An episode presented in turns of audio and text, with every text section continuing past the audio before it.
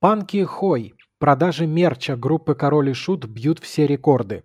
Сериал про популярную группу смотрит почти вся страна. Панковская субкультура демонстрирует, что полна сил, у нее много сторонников и что мода на ирокезы и отвязное поведение готовы вернуться в нашу жизнь. Бриф разбирался в том, почему «Punk's not dead». Бриф Special. Еще год назад встретить панка на улице, а не на концерте какой-то группы, было практически нереально. Сегодня люди с ирокезом все чаще попадают в поле зрения, в крупных городах уж точно. Ренессанс панка начался внезапно, но в России первым аккордом, пожалуй, стал релиз сериала про группу «Король и Шут». Шоу возглавило рейтинги, что немало удивило критиков. Панк-субкультура давно считалась нишевой и полузабытой. Но, видимо, какие-то нейросети правильно просчитали будущие слагаемые успеха. Во-первых, это огромная армия преданных фанатов группы, которые уже выросли и могут, а главное рады, платить за просмотр сериала. Во-вторых, востребованность панков в современном обществе. Почему так вышло? Давайте попробуем разобраться.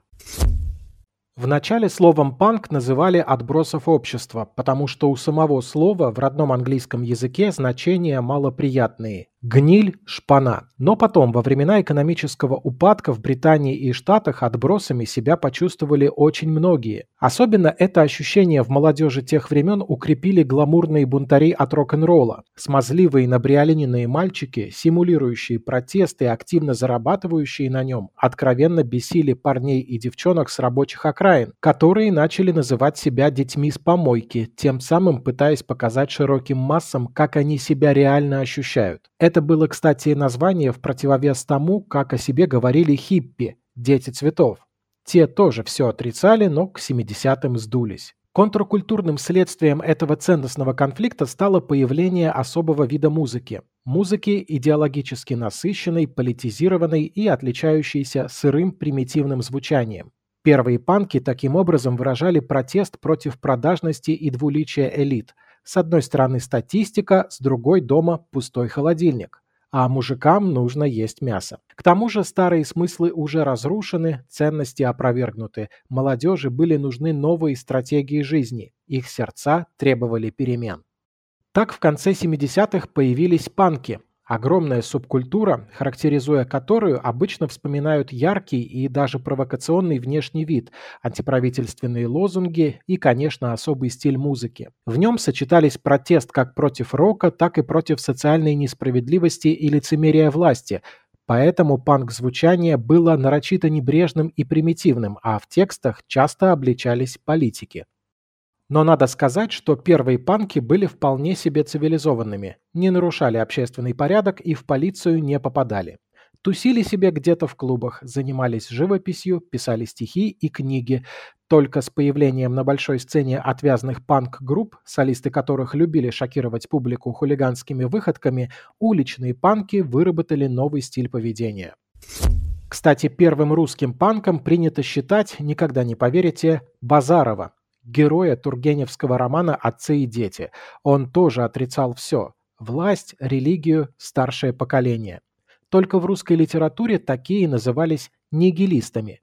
Нигилист – это человек, которому нипочем никакие авторитеты, который не принимает ни одного принципа на веру, каким бы уважением тот ни пользовался. Так что, как видите, панки были в каждой эпохе. И часто это именно про конфликт отцов и детей. Первые уже не хотят ничего менять, вторые еще не могут, а хочется всем примерно одного и того же – жить хорошо. Как могло такое не повториться?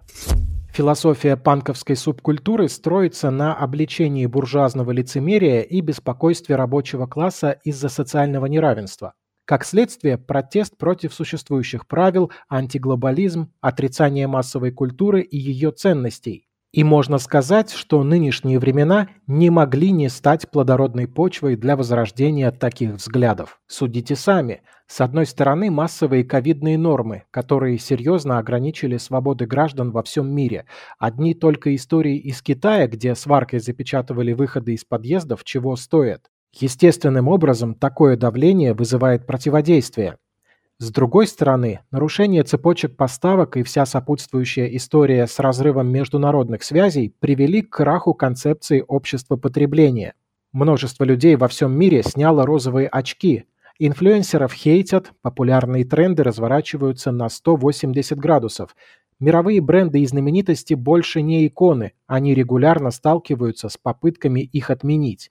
В моду вошли осознанность, трезвый взгляд на жизнь и стремление отстаивать свои права. Поэтому принудительная пенсионная реформа во Франции и единоличные решения израильского премьера по судебной реформе вызвали мгновенный всплеск недовольства, вылившийся в гигантские митинги, а где-то и в масштабные беспорядки. Параллельно с этим окончательно добили общественный договор про колы элит – Сложно доверять кому бы то ни было на Даунинг-стрит, если на место организатора кокаиновых вечеринок в разгар локдауна приходит обвиняемая в алкоголизме дама, продержавшаяся в должности всего 47 дней, и все это премьер-министры Великой Британии. Дальше больше. Целые государства заявляют о смерти мозга НАТО, недееспособности ООН и мафиозных связях Ватикана, дефицит уважения всех ко всем и ко всему, рост протестных настроений не могли не воскресить идеологию панк-культуры, которая максимально точно отражает настроение общества, переживающего экономический упадок. Примерно такое же непонимание происходящего и будущего было в России в 90-х. Панк появился раньше, с окончанием 70-х. Потом уже была гражданская оборона, ставшая чуть ли не эталоном панка в России. За Летовым последовал неоднозначный сектор газа, солисту которого Юрий Хою припоминают работу в милиции, Наив и, конечно, группа Король и Шут. Для многих это и вовсе главный пример панка в России. Надеюсь, никто не обидится, но заслуга панк-культуры в том, что это идеологизированное творчество помогало молодежи находить смыслы в отсутствии какой-либо надежды на социальный рост, позволяло через причастность к субкультуре выражать свой внутренний протест и выпускать накапливающееся напряжение. В некотором роде панки выражали такое же коллективное бессознательное в отношении ситуации в стране и мире, как это делал Владимир Жириновский. Всегда здорово понимать, что ты не одинок в своем категоричном мнении, ощущать свою принадлежность к какой-либо социальной группе, чувствовать себя частью мощного голоса. Неудивительно, что идентификация с панк-культурой стала частью личности для многих и многих. Сегодня они никуда не делись и продолжают оставаться панками в глубине души. Делают кассу сериалу про любимую группу, снова активно слушают ее песни, но уже не на кассетах, а на стриминговых сервисах, и тратят тысячи рублей на сувенирную продукцию. Например, на Авито продажи атрибутики Киша выросли после премьеры сериала в два с половиной раза по сравнению с февралем и на 30% в сравнении с прошлым годом.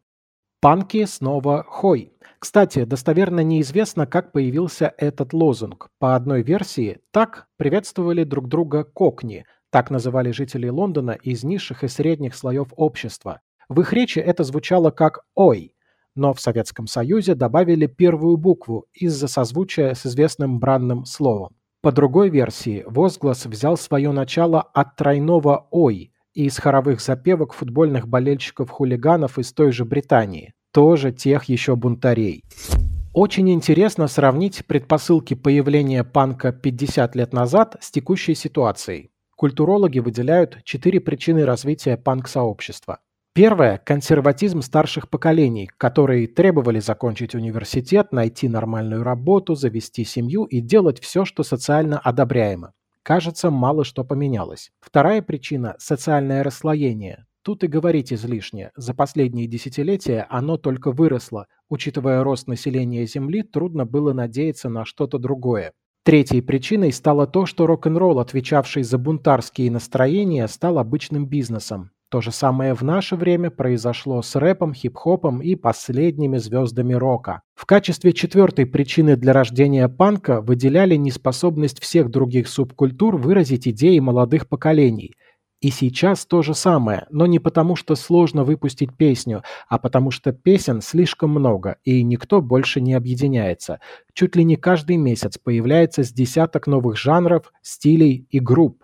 Одну большую аудиторию эти исполнители не представляют. У кей-поп-артистов и коммерческих мировых звезд миллионы прослушиваний, но поют они вовсе не о жизни в целом, а о своей, либо об абстрактной любви.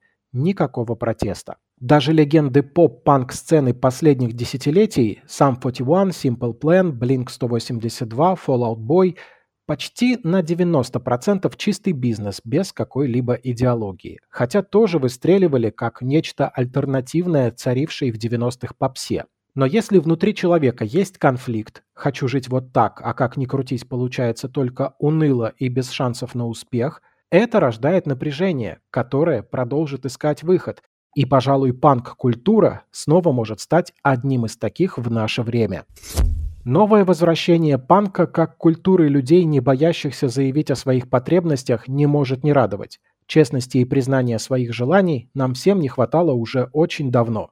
Примерно с тех пор, как реклама начала объяснять нам, что мы любим и как здорово ощущаешь себя с новым смартфоном в руке. Слушайте бриф на всех стриминговых сервисах. Сергей Чернов специально для InvestFuture.